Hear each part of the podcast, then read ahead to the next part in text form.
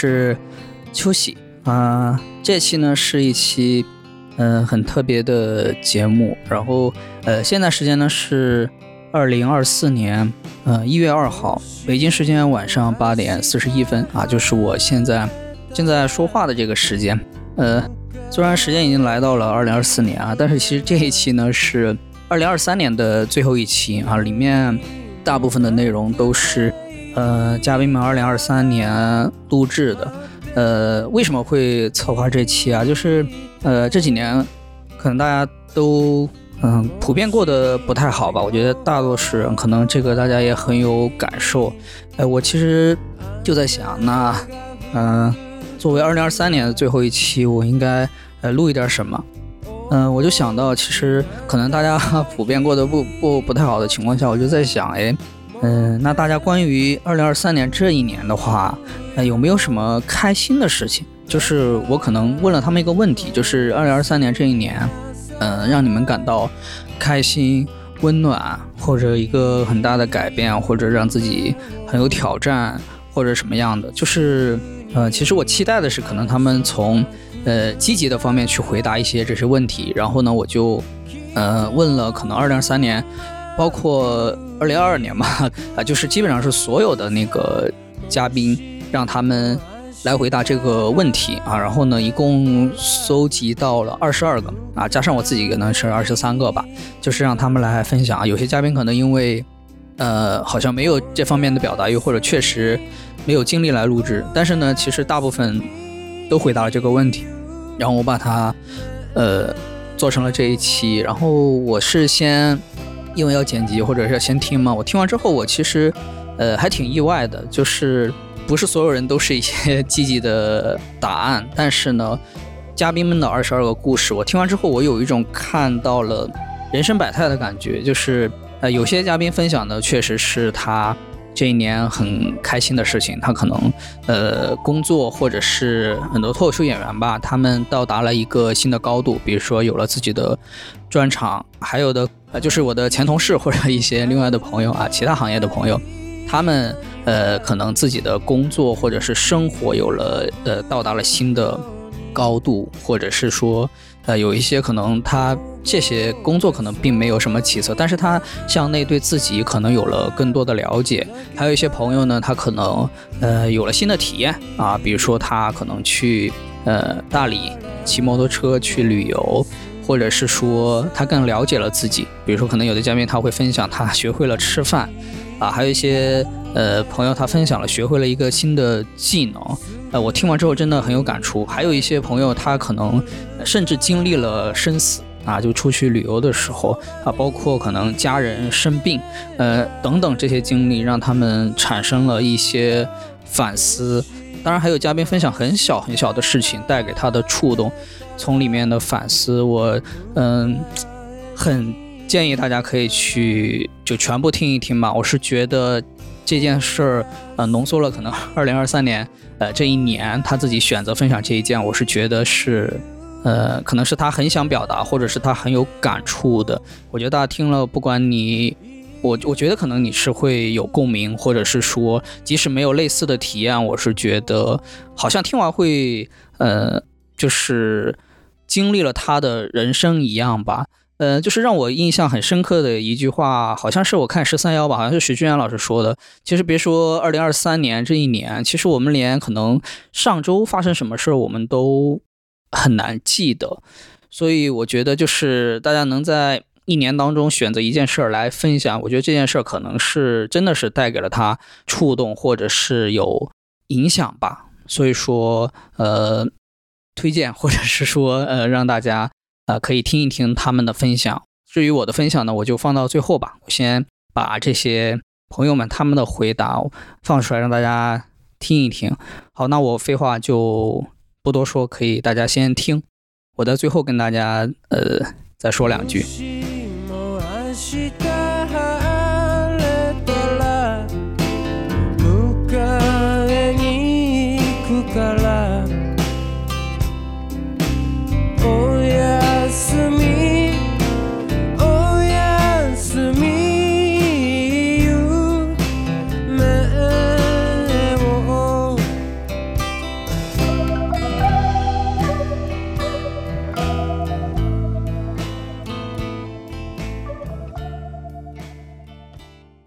Hello，大家好，我是脱口秀演员梁岩。二零二三年转眼就要过去了，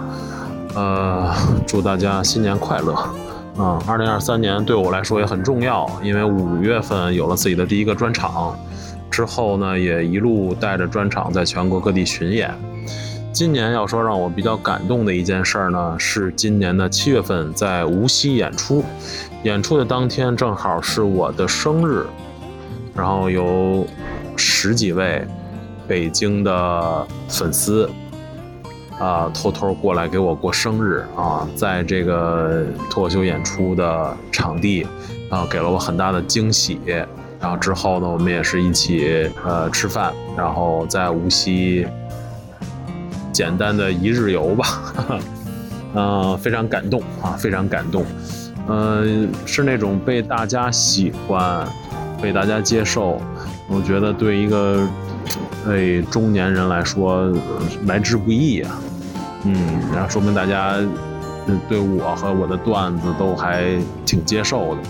呃，很感谢，很感动。然后也希望这些粉丝朋友呢，就是可以坚持吧，啊。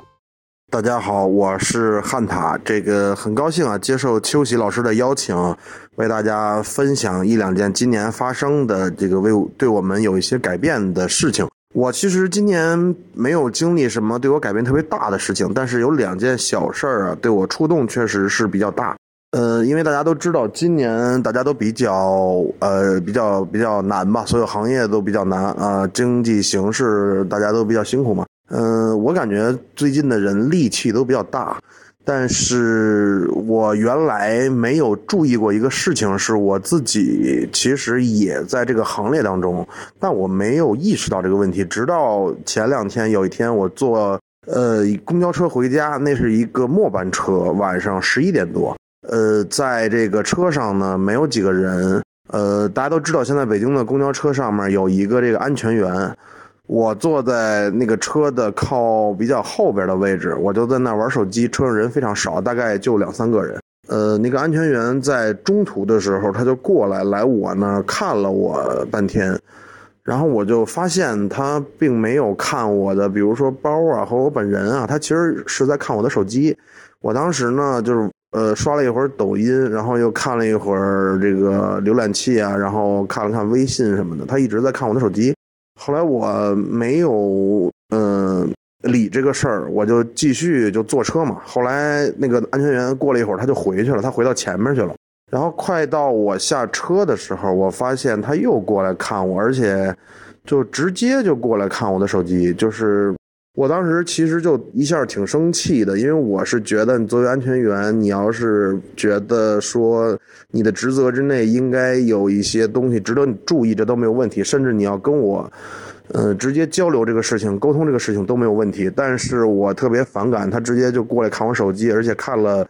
两次，甚至不止两次。他在我边上的时候已经看了好好一会儿，我就挺生气的，我就质问他，我说你为什么要看我的手机？就是如果你的职责。你需要去为了安全考虑去看一些东西，你应该看我的包，对吧？但是都没有，你看我的手机是为什么？他就支支吾吾的，一直不敢说。后来我就特别生气。那个车到终点站了，呃，我就等于我就为了不耽误司机的这个时间，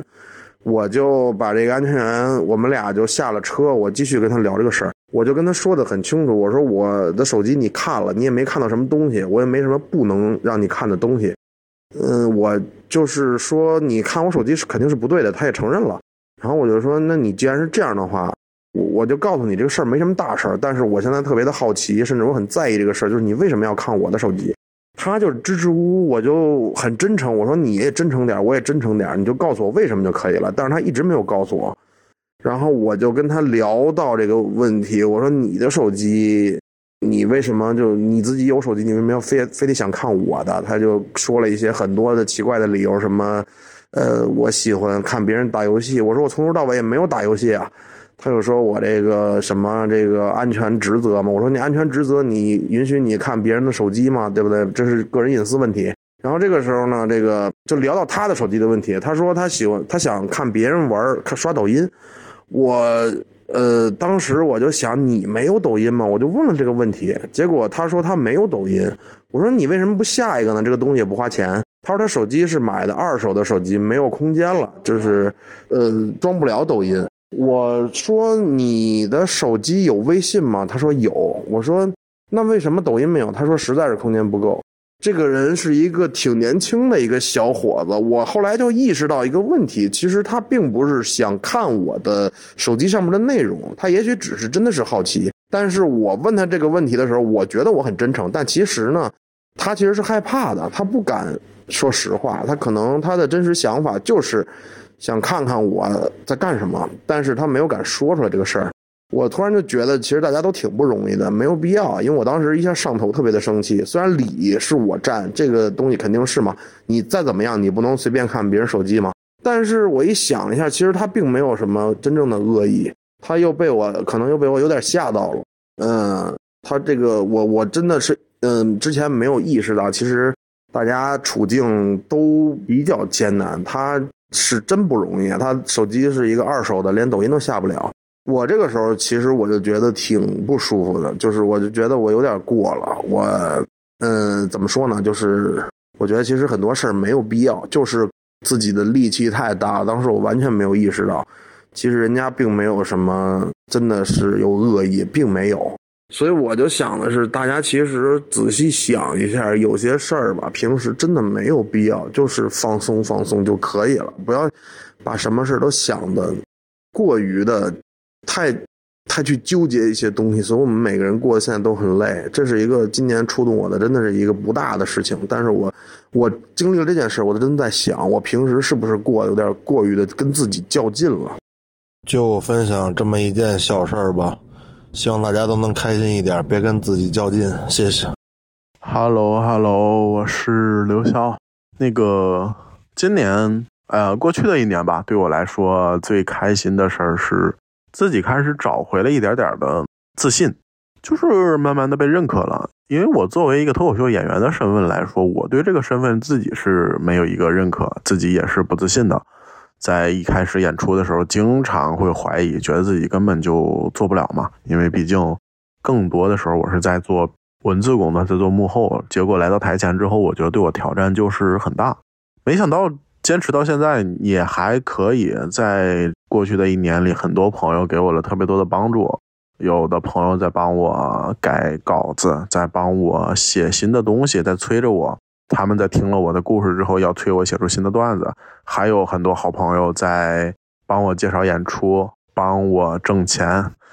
带我带我一点点的演更多的演出，然后让更多的观众啊，一直朋友啊和那个。嗯，更多人都认识了我吧？就在这个过程中，我是一个塑造了一个自己，慢慢找回了信心。我感觉被认可的感觉是很好的。还有一点就是，在过去那年也是谈了一个恋爱，然后我女朋友挺好啊，特别好。她有一只小猫，我也继承了她的小猫。嗯，整体来说，就感觉过去的一年是。挺平稳的，但是一直在很多事儿在朝着好的方向发展。然后我从一个不太自信的人，慢慢找到了一些信心。嗯，大概就是这些。但是我的朋友们呢，也都在各自的道路上做得很好啊。他们有的在嗯创作了更好的东西，他们也在一一直变好啊，在做新的尝试。很多朋友们吧，就感谢过去一年认识的所有朋友，都是在帮我的这些朋友。嗯，也感谢我自己。秋喜的备忘录的朋友们，大家好，我是裴军。哎。那么说一说今年，我感觉到一个最奇特的事情啊，发生在今年的九月份到十一月这两个月。我是先在九月六号左右从北京去到马尼拉去参加了即兴节，几乎是可以说亚洲最大的一个即兴节吧，至少是到目前我参与的规模最大，而且看起来各方面都特别棒的一个即兴节。当然，我说的事儿不是这个，而是在即兴节结束之后，我继续在菲律宾留了两个月的时间，在这两个月。的时间呢，我先学了潜水 A O W，去考了一个潜水证，背着那种气瓶，最多可以下到三十米。同时呢，后面我又继续考了救援潜水员的证。不过这些呢，也不是重点，重点是什么？重点是我在学水肺潜水之间，我还去学了自由潜水。它如果简单来说，可以把它称之为憋气潜水，就是在水面上深吸一口气，一猛子扎下去，一直往海底游，使劲游啊游啊游，看你最远能游到多深。游到一个深度之后，转个身再游回来。也有人称这个东西是世界上什么几大危险运动中能排得上号的一项运动吧。我在菲律宾学到了二星，也就是一个还算是比较入门的级别。按照考核标准呢，是能下到十二米就考到证书。我最深呢是下到了十八米。其实对我冲击还是蛮大的，因为在我学之前啊，我完全不理解这个世界上为什么有人会学这个东西，太难受了。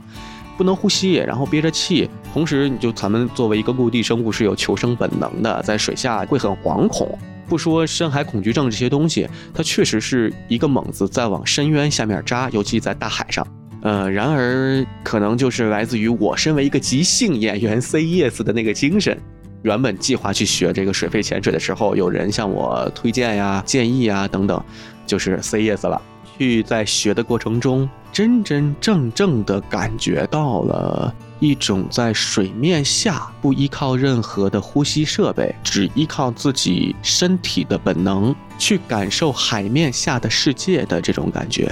同时，因为在水下。它跟水肺潜水带着气瓶这种潜水不一样，自由潜水只有一口气的时间，所以不管是下潜还是上浮，速度都很快，大概两到三分钟之内，快速的感觉到水压的增加，人会被大海包裹住。到了深度再往上上浮的时候呢，这个压力又慢慢减退，水温呢慢慢升温。放大了自己身体所有的感知，在感知外界，同时也在感知自己身体的内部。在压力逐渐加大，同时自己在下潜的时候会焦虑。我在刚开始的时候很害怕，就想自己现在这口气儿还够，下是能下去，但是一会儿我要往上走，我能不能上来？再到最后完全充分了解到自己的身体机能之后，我知道我现在下去，我一会儿肯定能上来。同时，因为在水下，肺部会受到压力的压缩，每下沉十米会加一个大气压，也就是说，在水下接近二十米的时候，肺的体积是会变小的。在水下最深处转身的时候，是可以感受到自己的体内内脏移动挤压到肺部的感觉的。呃，甚至也不是挤压肺部，就是自己的内脏在互相摩擦，这种很细微的感觉，在水下它是很奇妙的一个状态，体验到了一种全新的对自己身体内部状态的感知的一个运动。我很高兴做了这个决定，同时也真的 get 到了这项挺危险的运动的乐趣在什么地方，算是刚刚入了个门吧。等未来看看有没有别的时候，再有更多的时间的时候，哎，再往东南亚跑一跑，感觉开启了一个新的世界。这个是我今年算是最特殊的一件事情。Hello，大家好，我是王颖。嗯，二零二三年已经马上就到达最后一个月了。呃，在这个尾声里嘛，嗯，总结了一下这一年，我觉得每一年我都有变化。然后今年让我有一个比较兴奋的一个变化，就是呃，我学会了。就是不去内耗，减少内耗，然后主要一个方面就是降低对别人的预期，以及就是尽量避免对对方有要求。嗯，当我有这种意识的时候，我就感觉其实会很舒服，因为到那个时候，别人无论做什么，他即便是没有达到你的，就是因为在以前的话，比如说他。没有达到你的预期，你会不开心。但是他现在做什么，稍微有一点点，呃，那个就是可能比较暖的事情，就会让你非常开心。所以我觉得他能让我整个人的心情会变得更好一些。呃，主要就是内耗这块是，就是得到了一个很大的一个一个减少，是因为之前可能就是会想很多啊，然后但是现在自从有了这个意识之后，我感觉。嗯，在工作上呀，与人的交流上啊，交往上啊什么的，嗯，都会让我觉得比较轻松自在。最重要的就是我比较舒服啊。当然，这个习惯它也不是说，嗯，马上就能完全的做到。可能偶尔这个想法呀，或者说，哎，突然之间意识到自己怎么又对别人有要求的时候，然后也是先接纳自己对别人有要求这件事儿。告诉自己，OK，没关系，然后我们再去就是梳理自己的心情，跟自己去和解。这样的话，就是整个下来，我就感觉，嗯，这是我今年比较大的一个改变和一个收获啊。我相信明年我还会给自己，就是说定一些小的任务，就是发现生活当中一些美好，去克服一些自己本身存在的一些怎么说呢，就是一些呃想解决的问题。因为其实我觉得很多时候还是看自己。啊，所以说，嗯，我觉得如果有机会的话，还是挺喜欢跟，挺希望能够跟大家去分享一下。然后我觉得就是大家彼此之间能够互相影响，我觉得是一个特别美妙的事情。Hello，大家好，我是月明，我是一个脱口秀演员。我前两天出车祸了，然后我就是这让我意识到我是一个可能有点愚蠢的人，有些任性，因为。嗯，我前两天就突然想骑马，然后男朋友突然想吃肉，我说他想去草原吃肉，我说那我们就去草原吃肉嘛，就一起去了去了呼伦贝尔。但是出发前，我男朋友其实就已经生病了，但是因为之前他拒绝过我去西藏的请求，所以我就很生气，我就很犟，我说我这次一定要去，我我这次我为什么不能满足我自己的愿望呢？结果这一路上就非常坎坷，最坎坷的就是我们在去马场的路上，车出车祸了。然后当时四周没有人家，没有人，全都是大雪，体感温度大概在零下二十度左右。整个车就是被路上的那种暗石给底盘蹭掉了，后胎爆了，油箱也蹭漏了，前前保险杠也也掉了。我当时，我们俩在那个冰天雪地的大荒原里，我俩就站在那儿。开始的时候他也没慌，他就说：“哎，那打个电话叫救援呗。”结果电话没有信号。那个时候我俩就彻底都慌了。那一刻我就脑子里就已经不转了，就已经完全不转了。然后确实是走了两步，我俩就已经被冻透了。结果来了一个大哥，就是帮我俩，然后。把我俩救了，我我我回来之后，我真的是缓了好长好长时间。我从呼伦贝尔回来之后，我都没缓过来。其实前昨天才缓过来，就就哭出来了，才缓过来，就完全就是现在想想就觉得自己真的很愚蠢。就是当时人家已经给你信号了，就说这一趟不能去，不能去，呃，结果还是硬要去，但是。我觉得自己也是很幸运的，就是没有死啊。因为那个时候我就设想了很多可能性。如果说车炸了，这是一种；还有就是我们没有等到救援，就是我们就冻死在那个草原上，然后或者说没有人愿意救我们，这也是很正常的事情嘛。嗯，别人帮你也不是说应该的。而且如果说那个大哥。没有看到我们的车。其实，我们如果走到主路上，那是非常非常远的一个距离。在主路上，人家看见两个人说：“你你跟我去小路，我们车坏了，怎么怎么样？”谁敢呢？万一是劫道的呢？那个地方人本来就特别特别少，然后信号又不好，就很危险。大家都知道危险。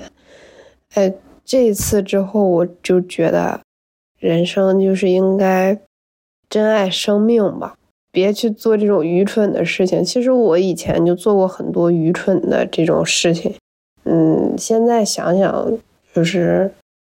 还是不要做了，要好好活着。我之前都是一个人嘛，一个人我就觉得无所谓。但是我这件事儿之后，我是跟我男朋友一起，我我就一下就想到，我说如果有一天，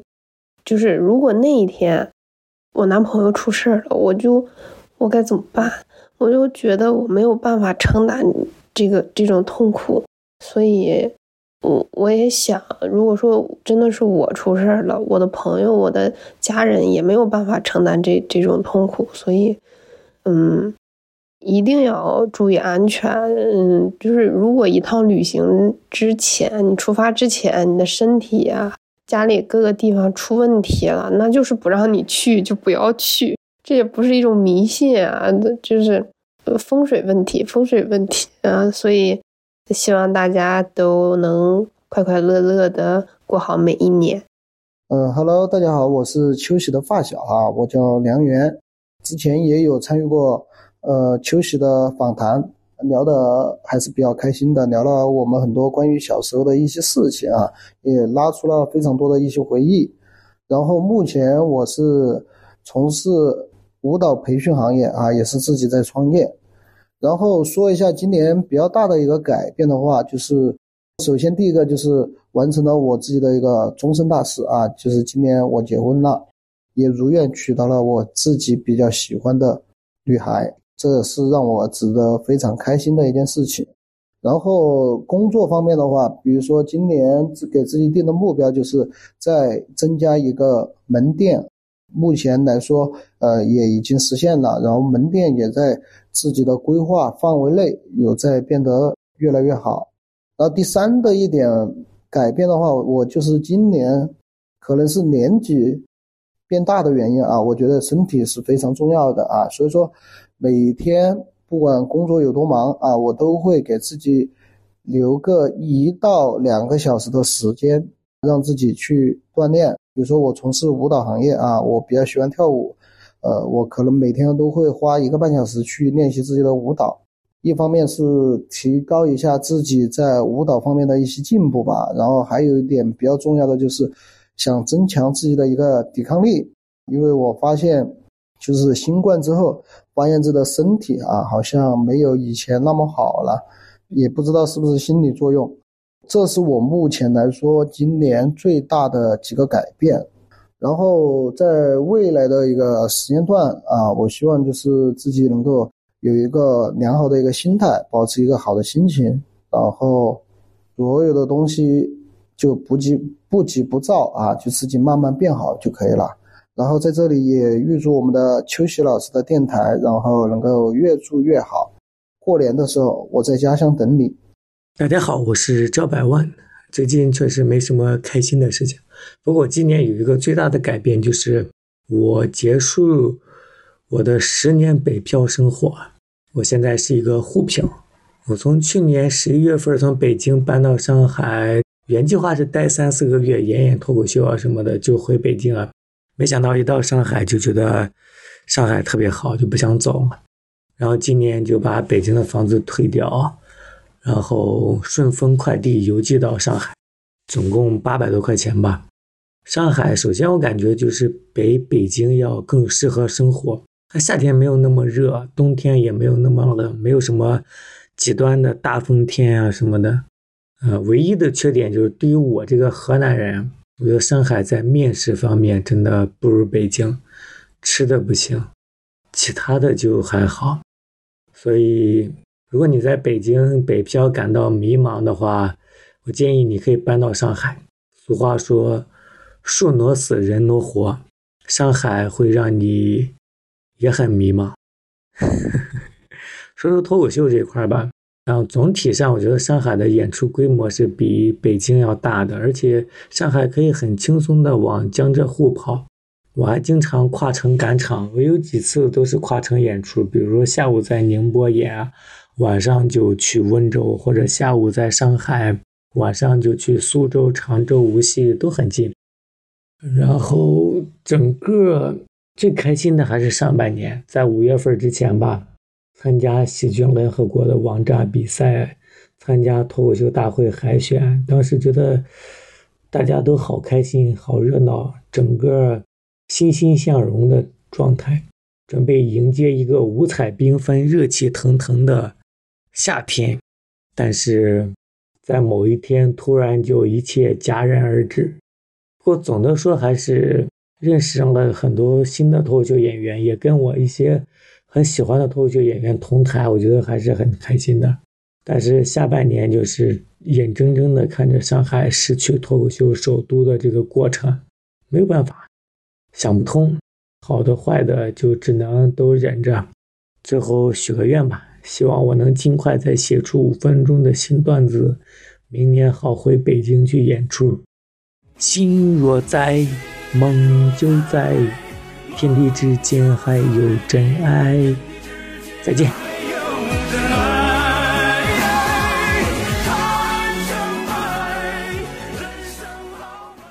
Hello，大家好，我是脱口秀演员张扬，很高兴能在这里和大家分享一下我今年的一些情况。呃，今年确实情况比较特殊，大家也知道这个行业变得越来越艰难，但是今年还是有一些让我感觉到开心的改变。比如说，今年让我感觉到最开心的改变是我学了一个新的技能。我今年去学习了如何手工制作吉他，真正的自己打造了一把吉他。其实这个技能从实用角度上来说，几乎没有任何用处。就是我又不可能真的说搞个工作室，天天做吉他。对吧？我就算真的搞工作室去做吉他，也不会有人找我这种没有没有什么名气的制琴师去去去下订单的，对吧？但是，呃，这个技能对我来说是一个全新的体验。我第一次体会到了匠人们的生活方式，因为我以前的工作，无论是程序员，还是做老师，还是单口演员，你说算匠人吧，呃，你可以称呼他为有匠人精神，但你说真的，他是。就是传统意义上的匠人倒不至于，但是这些制琴师在我看来，他们是传统意义上的匠人，嗯，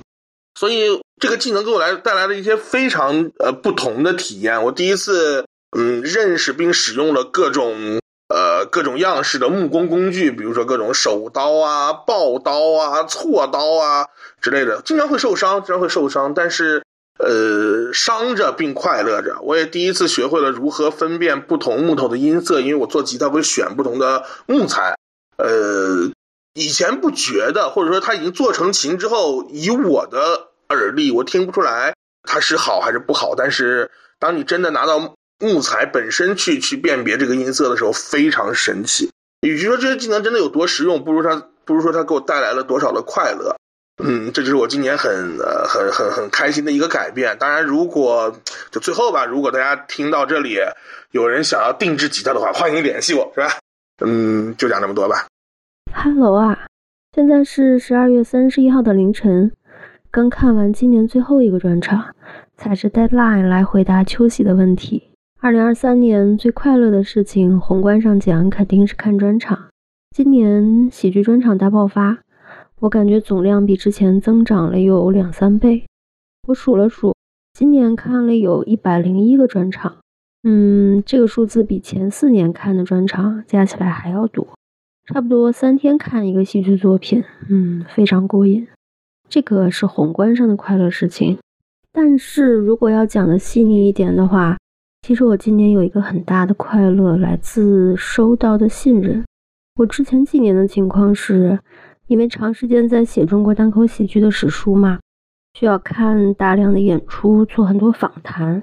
甚至去看演员们生活过的地方，基本上是一直在倾听，在摄入，对外的表达是很少的。但因为原本有今年出书的计划，所以从年初开始录了一点点播客，来介绍书的背景、写作近况。嗯，另外也开了一个公众号。给朋友们推荐一些比较好的喜剧演出，算是开始对外发出一些自己的声音了。在这个过程中，会收到一些朋友甚至不少陌生人善意的反馈，比如说看演出的时候偶遇的，或者是通过公众号留言，在播客里评论等等，告诉我期待《追光者》这本书。还有很多人说，因为看了 Amy 的推荐。我去看了某个演员的演出，特别好笑，甚至感觉庆幸没有错过这么棒的一位演员。每次我收到这种消息，都会特别的开心，因为写作其实是非常孤独的事情，就像在黑暗的天幕下独自行走。欣赏喜剧也其实是非常个人化的体验。但是四海八荒的朋友们通过各种平台分享的这些话。啊，会让我有一种跟夜空中某颗星星对视的喜悦感。我会觉得，虽然我们相隔千里，但是我们能够心意相通。所以，无论咱们是不是见过面，我都想谢谢这些朋友。嗯，谢谢大家，我也会继续好好写书。另外啊，关于收到的信任，我想讲一个很小的故事。嗯，我去过一些演员的家乡嘛。这些演员呢，给了我许多支持，他们很耐心地分享小时候生活的地方。有些人呢，甚至会带我走，带我去走一趟。嗯，但是有一位南方的演员，他的分享是我没想到的。他给了我两张地图。中学的时候，他上学的和放学的步行地图。对，为什么有两张地图呢？其实他家往北走一点儿就能够上一条大路，熙熙攘攘的，就还挺热闹的，直通他们学校。但是因为啊，他暗暗的喜欢一个女生，所以他每天上学呢，要先绕到这个女生家楼下附近去站一站，然后再沿着那个比较热闹的大路去上学。放学之后呢，他会改走一条特别安静的小路，弯弯曲曲的走到那个女生家的南边，然后你会发现这个路线又绕一绕，绕到那个女生家楼下又停一停，他再绕回到自己家。其实中学六年，他都没有告诉过这个女生喜欢他，只是每天两次悄悄的去看她生活的地方，他甚至都没有靠近过她住的那栋楼。连通往那个院子的台阶都没有上去过。当我得知这件事情他从未跟任何人提起过时，我感受到了一种纯真的浪漫和对我真挚的信任。我选了一个安静的上午，去用脚底板走这两张地图。出发前，我跟他说：“今天我要冒昧的去走走曾经只有你一个人知道的路线，回到你的旧时空里去。”他也感慨说。想起这个埋在心里多年的秘密，就哀叹时光不在。啊，哀叹时光不在。今天是二零二三年最后一天，这一年嗖的就过去了，这些年也会一去不返。活在其中的时候，我们往往感受浓烈，但一回头就发现一切都变得模糊难辨。这就是我当初想写史书的动力之一。我想帮喜欢的单口演员们对抗一下时光的洪流，哪怕只是一点点。好啦，谢谢你的收听，但愿你这一年过得开心，而且明年也是。我们二零二四年再见。嗨，你好，这里是秋喜备忘录，我是赵飞，想跟大家分享我在二零二三年度觉得最有意义、最开心的改变，就是我觉得。我学会怎么在吃饭的时候不要把自己吃撑了。这个问题好像伴随了我之前三十多年的人生。从小，我爸爸妈妈在家里就教育我，吃饭一定要吃完。所以后来，不管我因为强行把饭吃完这件事情把自己搞得有多难受，我好像都没有去试图质疑过，一定要把饭吃完这件事情是不是真的有必要。直到我两三年前看到过一篇文章，提到了这件事情，好像不止我一个人有这样的问题。他当时提出一个观点，就是其实是很朴素、很简单的观点，就是身体健康好像比吃完一碗饭是更重要的事情。从那个时候开始，我就开始有意识的让自己在吃饭的时候有所克制。感受自己的身体，如果已经吃饱了，就不要再继续去吃了。但是这件事情我学了两三年，一直都没有一个长足的改变。直到二零二三这一年，我好像更能够去具体的体会自己身体发出的信息。我好像慢慢开始真的学会把照顾好自己放在吃完饭的前面。所以在这一年，因为吃太多而把自己搞得很撑、很难受的情况也少了很多。所以我觉得这件事情对我来讲是非常有意义的一个变化。我觉得这是我在爱自己的这条路上走的非常有力的一步。所以说，虽然这一段分享是一点梗都没有啊，但还是希望你能够从中获取到一些爱自己的新的勇气。Hello，大家好，我是喜剧演员郎奇呀。今年让我感到开心、温暖的事情呢，是今年没什么改变。对，嗯，其实以往的我会更希望自己有所改变，或者是世俗的观念是自己要进步了。嗯，但今年其实我最开心的事情是没有改变，因为。我今年的状态要比以往好很多，是因为我所谓的有逼数了，自己接纳了自己很多的缺点，然后也接纳了自己，呃，很多的不足。呃，另外一个事情是我不急不躁。现在发现今年的我没有那么的焦虑，虽然在生活上还是，呃，有一些要去完善的事儿，但是对自己的那个不满意度上吧，可能慢慢慢慢的在下降。嗯，而且今年特别好的一个状态是我收获了很多的好朋友，好像这个东西很有趣，就好像你自己接纳了自己以后，反而会被别人接纳。就是人好像活自洽了以后，就是这个状态，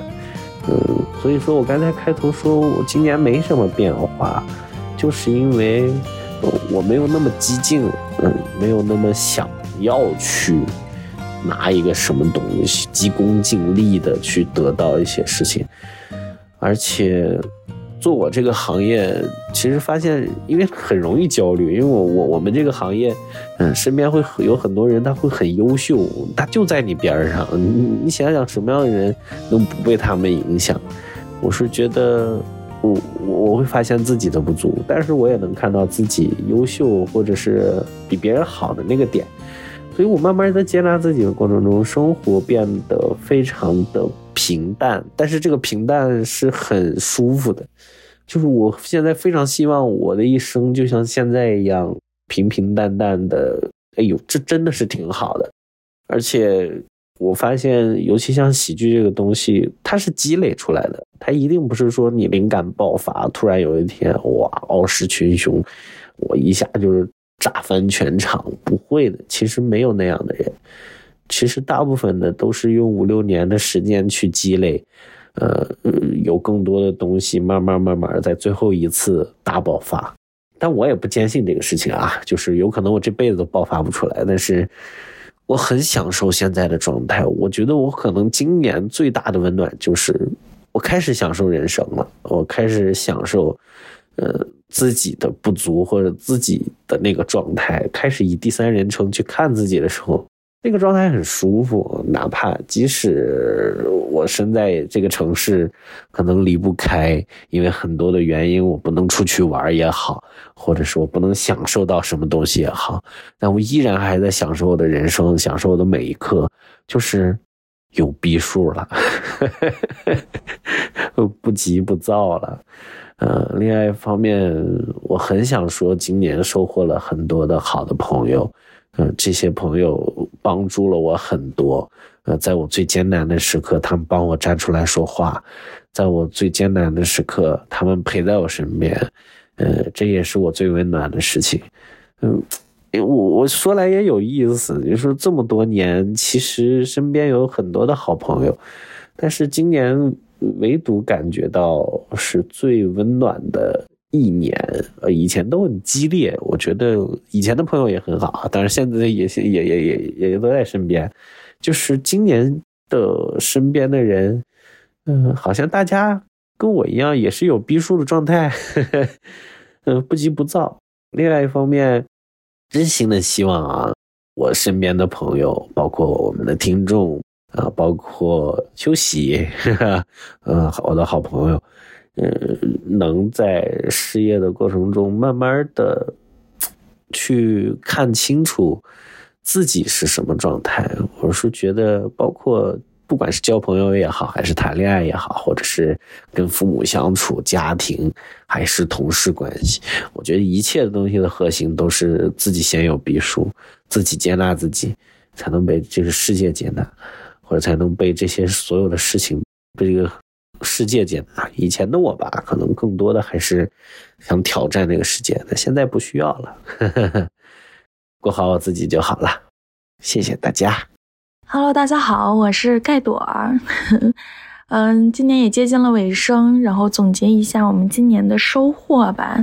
呃，我最激动的事儿其实就是，嗯，入行将近三年啊，已经办了自己的个人的音乐的主打秀。啊，勇于把这个音乐和吉他弹唱拿上舞台，而且收获了不小的一些呃正面的评价吧。然后开了自己的个人专场，咄咄逼人。啊，我一直觉得，嗯，这个主打秀是散发个人魅力的，个人专场是希望大家能够走进我的生活的。那事实也如此啊，很多收获了很多的这个粉丝朋友们，很多支支持者，所以非常的激动和开心，这是我今年最大的收获。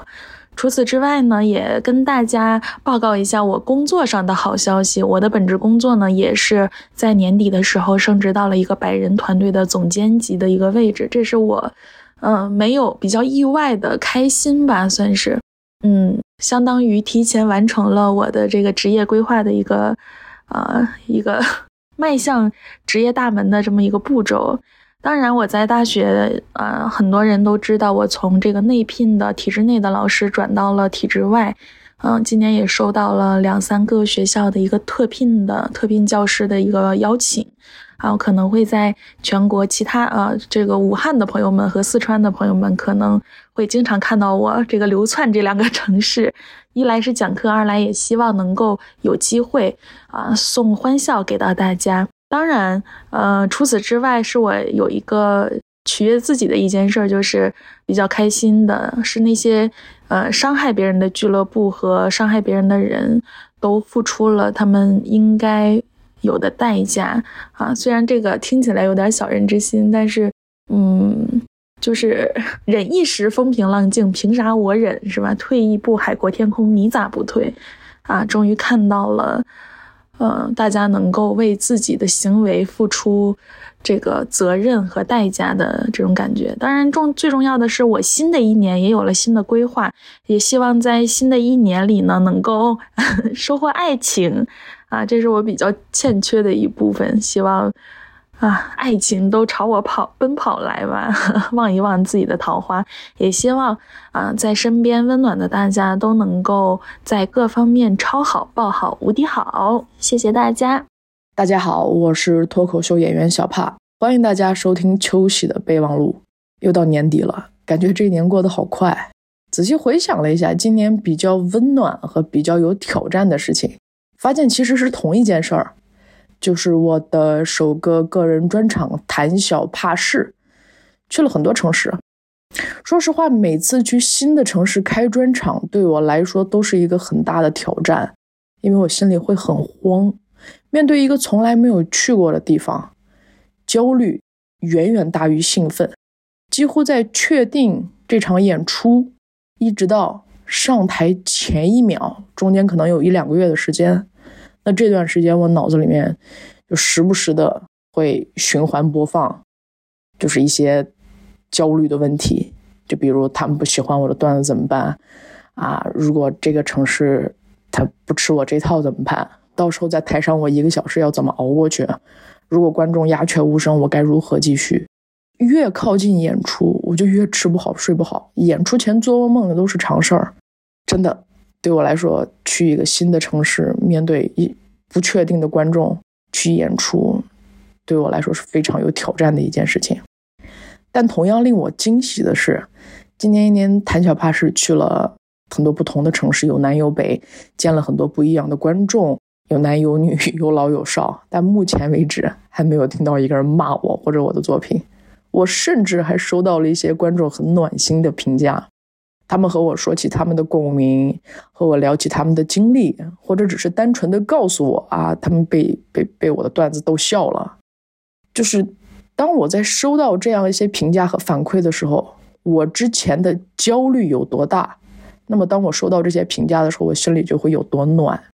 这些都给了我很大的力量，去继续做自己在做的事情，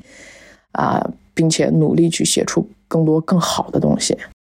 呃，期待新的一年谈小帕是能和更多观众见面。谢谢大家，我是小帕。Hello，秋喜备忘录的听友们，大家好，我是今年上了两期节目的 Sunny 啊，很高兴能跟大家分享我的年度故事。那我今天想分享的这个故事呢，是跟亲人有关的。嗯，我妈今年体检的时候查出来肝有一块阴影。进一步检查之后，发现是一个四厘米乘六厘米大小的血管瘤。虽然血管瘤是良性的，但是尺寸太大了，所以呢是比较危险的，因为随时可能破裂。如果破裂的话呢，就会把这个肝那个血管瘤周围的脏器给炸着。啊，因为那个当时是在哈尔滨做的咨询，然后医生给的方案呢是要做一个大手术，也就是要开好几刀，然后同时可能要切掉一部分肝。呃，我我家在广州有个亲戚，然后听说我妈有这个问题之后呢，就让我妈去广州做手术，因为刚好他广州有一个朋友，然后是专门对口做这类手术的一个主治的医生。嗯，然后我因为。都不了解嘛，我当时跟我爸妈说，你们别着急，让我先做一些咨询，做一些了解，然后再看你要不要去广州，因为太远了，从哈尔滨然后到广州，这坐火车要坐那个将近两天，然后我还在这边咨询呢，然后我妈就通知我，给我打电话说她决定去广州做手术了，而且一早上已经把外地就医的医保搞定了，也就是说去广州也能用医保了。我妈一直就是一个这么有个性的人。想当年高中的时候给我改名字也是，就是我是被我妈通知的。我高一的时候，妈把我叫出来说：“哎，我跟你们老师说，你已经把你的名字改了啊，然后别叫你的时候，你不知道叫的是谁。”所以，我妈这个一直比较，呃，要强，然后主业比较正。就这么呢，她就去了广州。当时我爸没有跟着去，一个是年纪大，一个是家里有事儿也走不开。然后当时我就就是特别坚决，我说我妈做手术，我一定要去，对，不能身边没有人。虽然那边有亲戚，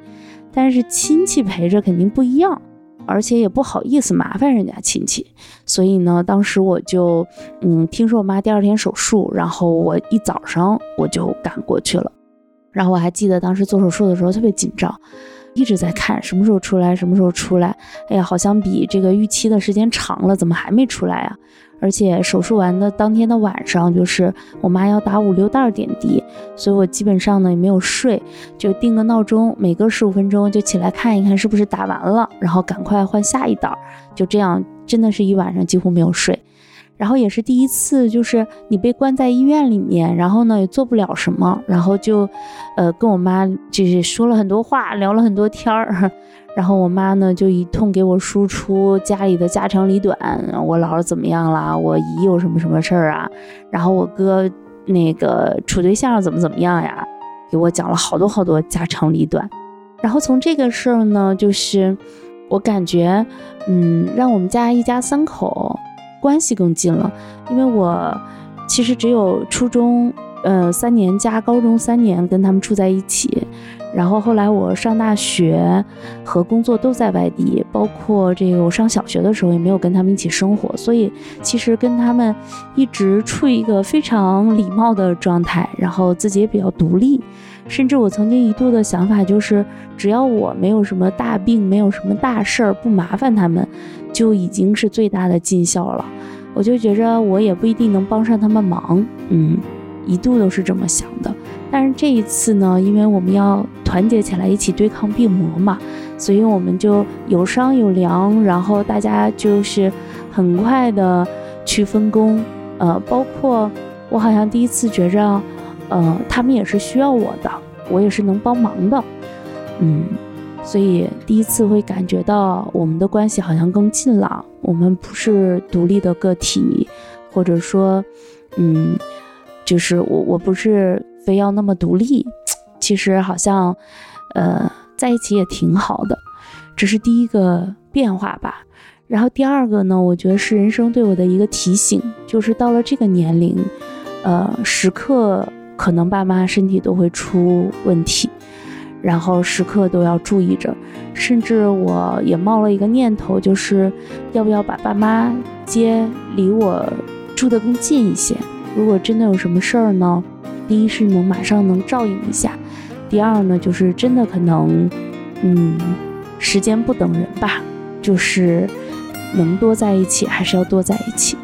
最后一个就是我自己这一年有深深的感恩的感觉，就像我妈这一次。呃，本来是个大手术，但是后来呢，因为亲戚的帮忙，它就变成了一个微创的手术，就是没有切肝。所以我真的深深的感恩，我是如此的幸运，然后有很多人的帮忙。嗯，都说人的痛苦来自于关系，人的幸福也来自于关系。那也非常希望秋喜备忘录的听友们都能收获浓浓的亲情的爱，感受到来自关系的幸福。秋喜备忘录的伙伴们，大家好，我是刘强。啊，说到二零二三年最有意义的一件事情，啊，我特别想说的是，我终于完成了自己一个多年的夙愿，那就是骑着摩托车完成了一次长途的摩旅。啊，这这一次长途的旅行吧，嗯，对于我来说，可能谋划了很多很多年，啊，久到什么程度啊？可能在十几年前啊，我第一次听说有人能够骑着自行车，嗯，因为那个时候只买得起自行车，所以说我就看了很多人他骑着自行车，然后穿过山河大海，然后去看自己喜欢看的景色，在一些自己没有见过的。景色面前流泪，然后他的车就在他边上，他就安安静静坐在那里，嗯，感悟自己的人生。我就觉得这样的景象特别的美好，所以说从那时候起，我就很喜很期待自己能够有一次属于自己的这样的旅行。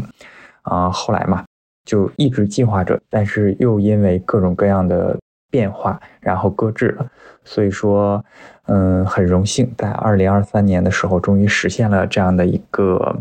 这样的一个夙愿吧，我从北京啊一个人骑着摩托车啊三千多公里去到了大理，嗯，这一路上其实还有很多，嗯，是你没走出去的时候啊想象不到的一些啊东西。举个例子，像这一路上我对别人关于梦想这件事情有了一个更深刻的认识，因为我真的看到了很多人也期待自己能够。潇洒的出去旅行一次，然后，呃，可能就像我当时那个状态，骑着摩托车，挂着行李，人家一看啊，北京过来的，然后那个啊，你就骑着摩托车要去大理，那羡慕的眼神，可能就他也是因为自己生活的压力啊，各种各样的原因，他没有去完成一个自己的夙愿，没有出门，然后可能还还需要赚钱养家呀，等等等等这种。我真的觉得每一个人对于梦想的那个想法，心里都还有，但是可能真的还挺难去实现的。然后我还看到了很多自己，嗯，怎么说呢？特别向往的景色。嗯，最让我感动的可能就是那种啊，我走了一段乡道啊，有的时候走高速，有的时候走国道，有的时候走的是一段乡道，啊，两边都是稻田，然后那个。啊，还有一些风力发电的大风车，然后那天还有雾，我就在这样的景色里面，就是慢慢的走，走的也不是很快，因为当时也不在赶路嘛。然后起雾，还下了一点点小雨，就那样在下面走。突然间感觉有一个风车在那里若隐若隐若现，然后我就骑着我的摩托车，就走了泥路，直接走到那个风车下面，然后我就在那下面听着那个大风车。发电的那个风车转的那个声音，我那一刻就觉得靠着它，感觉还很宁静。那份虽然看不到什么，但是觉得那这个状态的世界会美好很多。然后我还在贵州的时候啊，走了一段山路，就是两个小时啊，只走了四十公里。回头一看，原来我走的只是，我只是从山的那边走到了这边，我能看到我的起点，两个小时前的起点。嗯，这样的景色还有很多。嗯，例如像那个在湖北境内的时候，我会发现，在高速上我能看到一个农家，农家人家里面养的狗啊，突然间跑出来，可能有人跑到他们家，然后他们的猪还会散养着，就那样的一些状态，然后我就感觉。啊，通过这一路，我看到了很多不一样的人，看到了很多不一样的景色，看到了很多不一样的生活。我就觉得，嗯，啊，之前有一句话，我觉得还特别的好，就是身体和灵魂总要有一个在路上啊。那么就是要么是多读书，要么就是啊多出去走走看看。嗯，好了，我二零二三年，我觉得最值得分享的就是这样的一件事情，就是真真正正的走了出去，去看一看。Hello，大家好，我是江真，呃，之前呢也在秋喜的播客上有去分享过兴趣的内容，嗯，最开始呢，喜哥发给我这么一个需求的时候，其实是挺纠结的，因为我本身的工作是一个咨询师，从之前呢是一个职业规划方向的咨询师，然后心理咨询师、情感咨询师、塔罗咨询师，一直到现在是一个营养师，好像我一直以来工作都是跟人打交道的。然后又因为惯着咨询师的名头吧，所以总觉得一旦要讲一些自己的收获呀，或者是什么点啊，就一定要是一个呃震撼人心的，或者是特别不一样的东西。但是我今年最大的改变也在于这里，就是我好像不再去追求我是不是诗的这个身份，或者是我是不是有什么特别特别底层的改变。嗯，我今年其实令我特别开心的一件事就是。我会聚焦于事情本身，因为其实咨询师的工作，包括我现在在做营养师的工作，大部分都是线上的，跟客户啊、跟学员啊去沟通的时候，也都是线上的。很多时候又在线上去隔着电子屏幕、隔着网络去理解对方的情绪、感受对方的心态、认知等等。所以大多数时候是要很长时间去跟电子屏打交道，要么是电脑，要么是手机。嗯，整个人就是处于一种无实物交流，就好像我只需要有脑、有嘴、有手就可以了，我不需要有我的身体。但是我今年最大的改变就是对于身体的感知，因为我自己也在做营养师的过程中，在帮自己做营养配餐，同时也在减肥。嗯，今年呢，确实是我的减肥元年吧，许愿这么多年的减肥大计，终于在今年减了，现在是将近二十五斤的样子。嗯，我觉得这个体重还在一直往下下降哈，营养学是真的有用的啊，不是打广告，是真的，对。那再回归正题，就是我会越来越感知说我自己身体的感受，然后包括也愿意去做一些实体的事情，像有的时候跟客户沟通的生气了，或者是啊真的遇到一些傻叉了之后，我也会去选择，比如说我去刷个碗啊，啊，并不是像以前是大量的刷抖音或者是视频号这种沉迷于网络的状态，而是通过聚焦于一个真实的实感的事情，然后让让自己回归到身体的感知层面上。我觉得这是一个让我非常欣喜的发现，就是好像在现在的这个疫情后元年吧，就是大家的状态都是比较散焦的。我不知道自己做一些什么是对的，是好的，或者是我现在已有的环境发生了翻天地覆的变化，我不知道该怎么办。我觉得可以把更多的目光放到自己的一日三餐、睡眠等等这些很确定的事情上，因为不管你的生活怎么样，不管你的工作怎么样。像我之前做职业规划师是吧，总会想着我能不能走一步看三步想十步，就会想的特别多，所以反而内耗很严重。而今年我会觉得，我就是把当下的这个事情做好。既然当下这个事情就是我要的，那我就把它做好就好了，反而会减少很多我自己的内耗。包括我跟我现在自己的客户，也就是说，嗯，包括给他们推出营养方案，包括去给他们做咨询的时候，我也说，你就关注你自己身体的感受就好了，你不用想那么多，你也不需要学习那么多。你学习那么多了，你不理解，你没有用，反而成为了你的认知负担。所以，呃，有的时候真的是觉得那句话很对吧？就是少即是多。所以我也在这里祝福每一个听到呃秋喜播客的家人啊、朋友啊，呃，少一点自己的内耗，多一点实体的感知。有的时候回归生活，可能就是回归到我们自己身上，不再去担忧未来，哪怕是随大流，也没有什么不好的。反正我们要做的事情就是，既然我存在，那我就是一切都有意义的；既然我存在，那么此时此刻就是有意义的；既然我想要一个结果，那么我们就把关注和努力放在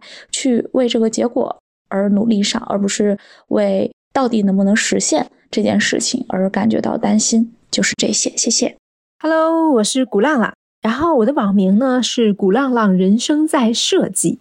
今年最开心的事儿就是我完成了这份我的人生在设计，现在呢是成功的过上了向往的退休生活。今年是三十六嘛，啊，成功退休，当个街溜子，满北京城乱窜，非常非常的自由。嗯，三月份，今年的三月份，疫情放开之后，选择了裸辞，在大理待了三个月，哇，神仙一样的日子。有机会一定要去大理住一段时间，不是那种浅尝辄止的玩耍，就是十天都不够。你一定要在那边租一个房子，在洱海边租一个房子，有自己的小院，日出而落，日作而息，看看书，然后跟朋友一起去摆摆摊，然后去赶集，去画画、去看书、去干一切你想干的事情，非常的治愈。也有时间让你想想你自己到底想干什么，想成为什么样的人。那感谢那三个月，呃，我梳理了一下吧，或者是说真正的就是放空自己。然后我选择了呢，现在是做自己的账号。回来之后，回北京之后做账号比较有起色了，然后也比较幸运踩中了流量口。现在在做本地生活类的，其实就是探店，因为。本身自己就爱干这件事情，就身边有朋友如果想吃什么，或者是最近想玩什么，大概都会问我。所以呢，他还是依照于我爱吃喝玩乐的一个性格出发，又找到了，嗯，就是借助于自媒体这个杠杆吧。那现在呢，视频号涨粉，就是前两天的事情，涨粉涨到了一万四。嗯，小红书、大众点评也都能接到一些商单，非常非常开心。其实挣的不多啊，就只够糊口。但是呢，这份快乐呢是自由的快乐，就是当你时间自由了，你干的事情是你自己想干的事情，这份快乐是非常非常难得的。我能在今年年底实现这份快乐，我非常开心。希望大家也能找到这份自由。Hello，大家好，我是芳芳。嗯，我觉得今年比较开心，也比较兴奋的改变是，呃，缠斗了一年的。产品终于可以规模化了，嗯，在这个过程当中也学会了享受工作和享受生活，嗯，不卷和不内耗了，啊，就是主打一个该情绪稳定时情绪稳定，然后该发疯时就发疯，嗯，我就记得去年我大部分的时间都处在崩溃的边缘，然后每天就像一个行尸走肉一样，间歇性的精神离职啊，幻想躺平，嗯，因为那时候。呃，项目初期嘛，就是一个人三角儿，然后又当产品经理，又当研发，又要去盯运营、交付等等的啊，几乎每天都是加班、加班和加班。然后好不容易下班了，周末了，然后脑子里面全部都是项目那些没有被解决的问题啊，等等的。我印象深刻的一件事儿就是，我记得当时，呃，因为疫情，然后阳了的时候，发着三十九度的高烧，还在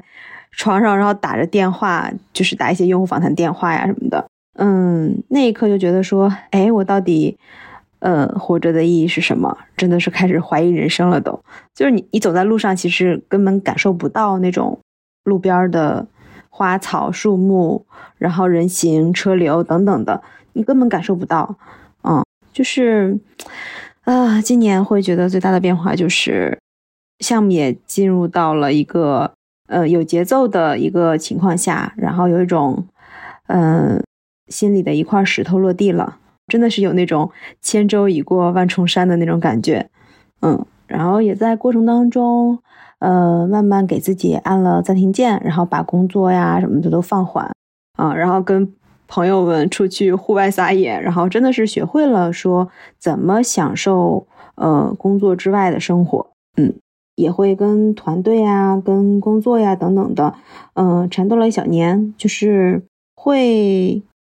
更享受工作了吧？嗯，对，就是想卷的时候就卷，然后想躺的时候就躺。对我觉得在这个过程当中，嗯，更重要的其实是更喜欢现在的自己了。嗯，比如就是放过自己，然后就是承认自己有的时候就是不行，嗯，能力不行，然后资源捞不到等等的啊。我觉得，嗯，也会承认很多这样的东西吧。经常会带着一种，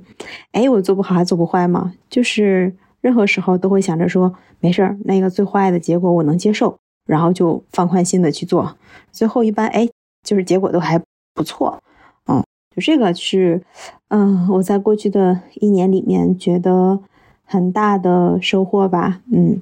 那最后呢，也祝愿所有的听众朋友可以在二零二四年都能拥有活在当下、享受生活的能力。秋喜备忘录的朋友们，大家好，我是思怡。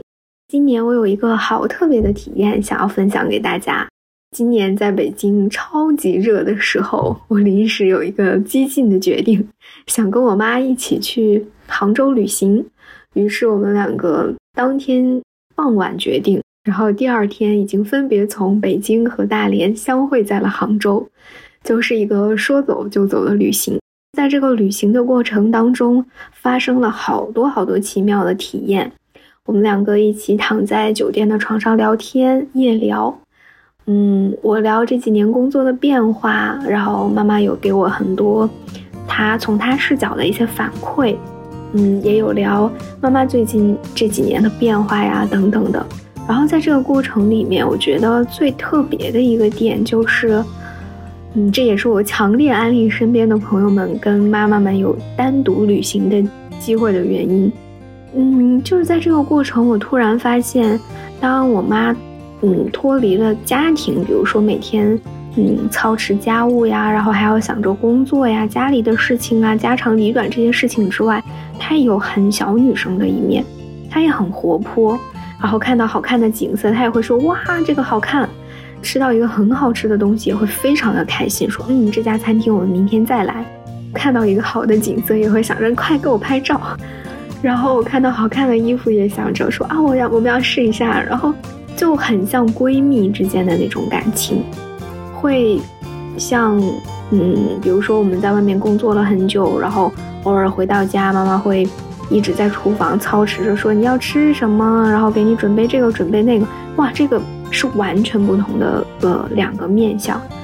嗯，让我好惊喜，觉得嗯五十多岁在我妈五十多岁的时候，我又认识了一个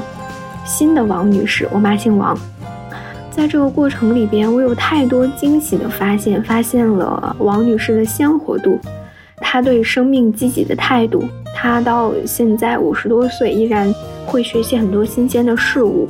然后今年她对国学感兴趣，也会学很多东西，在这个过程里边跟我分享，包括我也能够感受到这种来自于我妈、来自于家庭很深深的爱和抱持。我觉得在这个在这段旅行里边，我们特别的彼此滋养，而且这个旅程很特别的一点是，嗯，过往大家都觉得说，哎，我要找到一个对的人，然后一起出去玩儿，然后一起去体验体验不同的城市，然后大家会考虑说，哎，旅行同伴的这个合不合拍啊，什么什么的。但其实，在这个过程里面，我发现我跟我妈好像闺蜜啊。好像比我以往的很多很多次旅行都更默契，然后没有像，呃，我之前在网上看到很多段子说，哎，不要家庭旅行怎么怎么样，怎么怎么样，啊，有很多的坑，然后家里会，比如说父母会很操心一些行程，然后会担心这个钱花的是不是有点多，然后那个是不是有点浪费钱等等的。但我妈完全不是这样子的人，她就很开心的去享受，呃。你的你的计划安排，然后有时候呃我比较粗心没有安排好，她也会说哎那没事啊，我们可以就先就近做一个别的事情，比如说我们当天其实是想去呃丝绸博物馆还是去哪里去玩，正好路上遇到一个司机就说哎我们其实也可以去龙井村看一看呀什么什么的，然后我很喜欢喝茶很喜欢茶嘛，我妈当时脸眼睛一亮说走我们就去那儿，就是。有好多的默契，这种默契不再是包容，嗯，可能在家庭的环境里边会更多的看到作为妈妈的包容和很多，嗯，这个面向的点。那你真的在旅行里面，这种默契和契合度，好让我开心呀！哦，anyway，我也不知道说的什么，说的有点有有点乱乱的，但我就。很开心跟你们去分享这个，然后也很推荐，如果在明年你的旅行计划里边，可以有这样的一个行程，去看看我们父母不同的一面，去看看他们鲜活的生命力。好了，哎，大家好啊，我是四幺六，嗯，跟大家分享一下今年对我帮助比较大的一件事儿吧，就是这件事儿不仅从经济上帮助了我。还从心理上也帮助了我。就是今年，嗯，五月份的时候，可以说是人生的至暗时刻。就是我的俱乐部呢就倒闭了，因为我俱乐部是做脱口秀的，嗯，大家呢也都知道什么原因，对吧？然后我是欠了一些外债，有一些场地方呀、合作方呀，钱都没给人家，但我没有钱了，我资金链断了嘛。然后我就跟我一个朋友，我说我就张嘴我说你借我两万块钱，我给你打个欠条。呃，但是说实话，我在给你打完欠条以后呢，我可能短时间内也还不了你，因为我现在没收入。呃，然后我说我一年给你按百分之几这种，就借你的。他什么都没说，就直接在微信上给我打了两万块钱。他说，呃，微信一天最多限两万，只能给我打两万。他说你先用着。哎呦，我说，哎呦，我的妈呀，真的就是，呃，患难见真情啊。就是在，而尤其是在这种经济环境下，并不是说他多有钱，就是他经济上也没好哪儿去，但是他能这么帮我，我真的巨感动。就虽然这话很俗套啊，但是他确实出门靠朋友。大家好，我叫梁彦增。如果要问我二零二三年对我来说最高兴或者最兴奋、温暖的事情，那我想我脑海中第一个浮现的就是今年有幸和《收获》杂志结下了一点缘分。《收获》杂志一直以来都是我心中非常非常棒的文学杂志，能在《收获》上发表文章。也一直以来是我的梦想。当然了，我现在离这个梦想还是有很大距离的，但是已经有了一点点，呃，结缘的契机。就是我今年已经在收获 APP 上发表了一篇大概四千字左右的短篇小说。每当我想起这件事情的时候，都有一种由内而外激动的感觉。而且，呃，说起来这个事情还有一些，呃，它是一连串的高兴，就是因为我之前还有幸，呃，参加了。收获创刊六十五周年的活动，在收获文学榜上，我见到了很多从前都是活在我的文学之梦里的那些非常非常优秀的作家、文学家，而且还有幸在他们的面前读了读自己的诗。虽然我明知道是一个班门弄斧的事情，但是能有这种呃被大家所接受的，可以有一个。被大家能接受的机会去班门弄斧，其实还是一件非常幸福的事儿。因为我从小就是一个文学爱好者嘛，所以说收获呀，呃，就啊，从小读书的时候就会想着，哎呦，很多作家都是从收获开始出发，然后嗯，不断的丰富自己的呃文学履历，创造出非常多优秀的作品。我那个时候就幻想有没有一天能够见到他们，甚至跟他们聊上两句话，然后。或者像他们一样，能在收获上发表一篇自己的作品，啊，当然了，我发在收获 APP 上的这篇作品，后来看起来也肯定有很多不成熟的地方，也有很多老师帮我指正说这个还是很很显稚嫩。但是我觉得，哎呀，就对目前来说，能有这样的说成绩，肯定说的有点骄傲自满了。我认为，就算是有这样的幸运吧，已经是非常非常让我感到开心的事情了。毕竟，我觉得文学是我。可能未来的人生中永远都不会放弃的一件对我来说非常非常重要的事业。那么，嗯，通过我的努力，笨鸟先飞，其能补拙嘛。希望也有一天能够真正的在《收获》杂志上发表一篇作品。嗯，非常感谢今天能有这样的一个机会，当着一些听众的面把我的这个高兴的事情分享给大家。如果有一天我能在《收获》杂志上，呃，真的发表了我的小说或者诗歌的话，我也一定会。告诉全世界我是最幸福的人，那希望到时候大家也可以去买几本收获支持支持，送给朋友们说，你看脱口秀演员小梁也有一篇收获的作品了。好，那个以上呢就是二十二个呃嘉宾他们分享的内容，我不知道大家听完呃是什么样的感受啊？啊，我默认大家可能听到这儿就是已经听完了他们的故事，我当时反正听完我是觉得还挺震撼的。没有想到大家会，嗯，有这样的经历，或者是说有一些我为他感到高兴吧，有一些我是觉得可能会有一些遗憾，但是我是会相信他在二零二四年能够呃重新开始，我觉得是可以。变得越来越好的，而且我觉得听起来是，呃，我从他们每个人的分享当中，我是感觉能听到希望，或者是说他想传达的一种善意也好，或者是什么样的也好，我相信可能大家听了会跟我有一样的呃感受，或者是共鸣吧。嗯，最后说一说我关于二零二三年最开心或者是温暖什么样的事儿吧。我觉得就是呃做了这个播客。虽然这个播客是二零二二年年底做的呀，嗯，但是我依然觉得他在二零二三年给我带来了很大的，你说是慰藉也好，或者是什么样的感觉也好，因为我确实感觉，呃，做了这个播客之后呢，嗯，我深入的了解了首首先说是嘉宾吧，我觉得，嗯，他们很多都是我的朋友或者是同行，嗯，其实一。平时真的交流的机会都很少，很少有这种，比如说坐下来我们认真关于一个话题，或者是说彼此的生活，我们能够去追问。我觉得通过这些问题，或者是我们彼此的聊天，能够让呃增加了互相的了解。嗯，我觉得是一个，我觉得是一件很有意义的事情。就像可能我写博客简介。写的就是，我觉得结果并不重要，而是这个讨论的过程被记录，我觉得更有意义。嗯，哪怕过了很多年后，我再来回听，好像，嗯。虽然即使我记不清2023年某一天发生了什么，但是当我打开可能这期播客的时候，会想到，哎，在那一天的早上、下午，甚至是晚上，我们在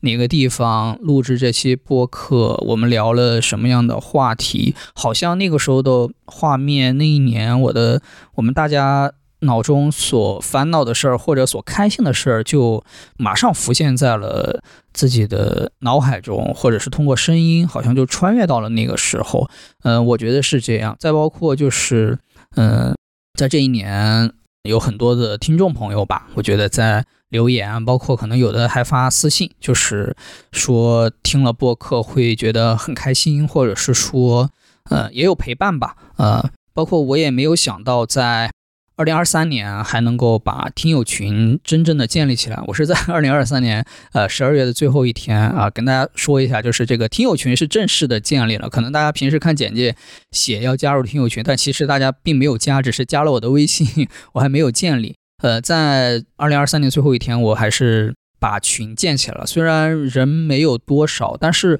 呃，我我觉得还是一个很开心的事情，也是让我其实从开始做我没想到的事情。大家可能因为通过听这个播客，想要更深入的交流，或者是说想认识一些新朋友，我觉得，呃，是让我很意外的。但是确实我也没，呃，说实话没有很大的信心可以运营好，我甚至可能都。会很害怕，就是这个群是不是会不会就是人越来越少？其实我自己很没信心，呃，也可能源于我自己就是还是比较你说叫自卑也好，或者是什么样也好。但是呃，后来我其实跟有几个听友在交流的时候，我是觉得他们就说呃给了我很多的鼓励或者是认同吧，就是让我相信自己或者啥。我觉得呃很感谢他们。然后呢，在二零二四年，我觉得也会只要我。